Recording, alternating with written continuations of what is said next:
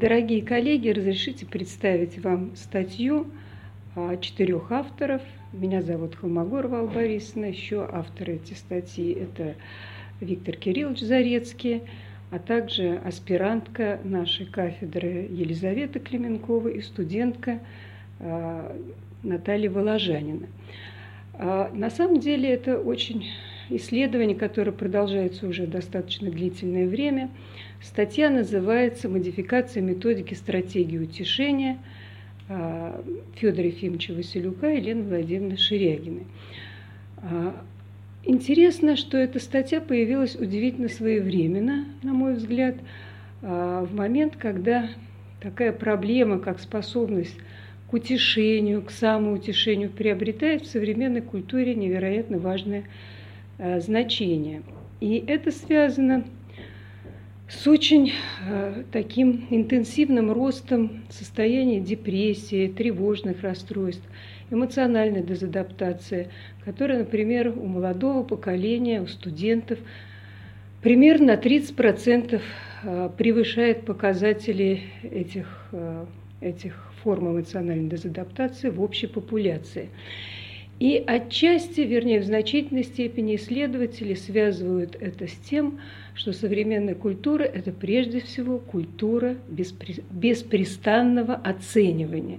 Молодых людей оценивают постоянно. Это рейтинги, это конкурентность, которая возникает э, в образовательной среде, это социальные сети, где происходит постоянное социальное сравнение друг с другом. И э, вот такая культура оценивания оказалась достаточно неблагоприятной для психического здоровья молодого поколения. Этой культуре оценивания противостоит культура утешения, сострадания и самосострадания. Вообще вот это понятие сострадания, утешения, самосострадания сейчас становится невероятно популярным. За последние 10 лет исследования, посвященные self-compassion, самосостраданию, а, буквально по экспоненте увеличиваются во всем мире.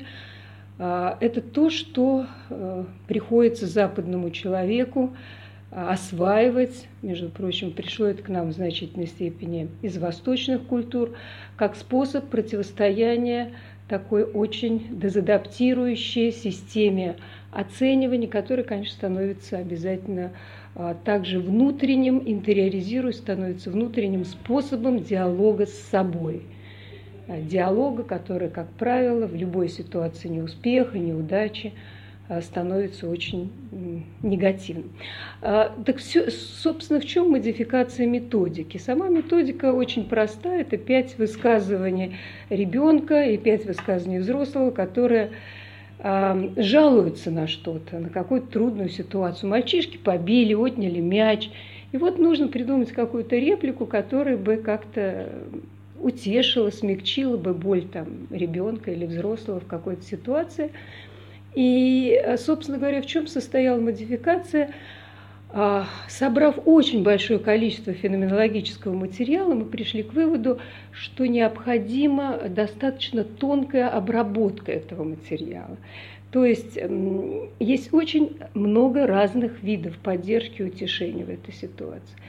А, подростки нередко прибегают к антиподдержке, да, когда они пытаются еще, так сказать, больше усилить дискомфорт. Есть формальная поддержка, ну ладно, все обойдется, да. Есть эмоциональная поддержка с проникновением в состояние э, человека. И, наконец, есть форма поддержки, которая способствует развитию и какой-то активизации собственной позиции. Мы эти, эту форму поддержки назвали рефлексивной. И, наконец, все эти формы поддержки могут как-то комбинироваться.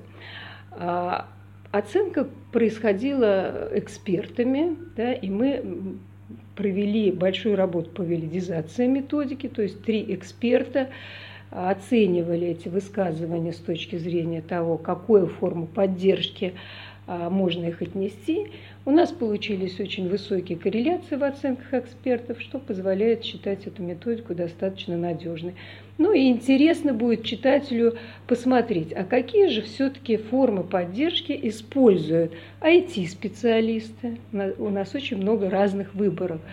Психологи, уже э, занимающиеся собственной практикой, а, студенты-психологи и студенты-педагоги, и подростки, учащихся школ гуманитарным уклоном и колледжи.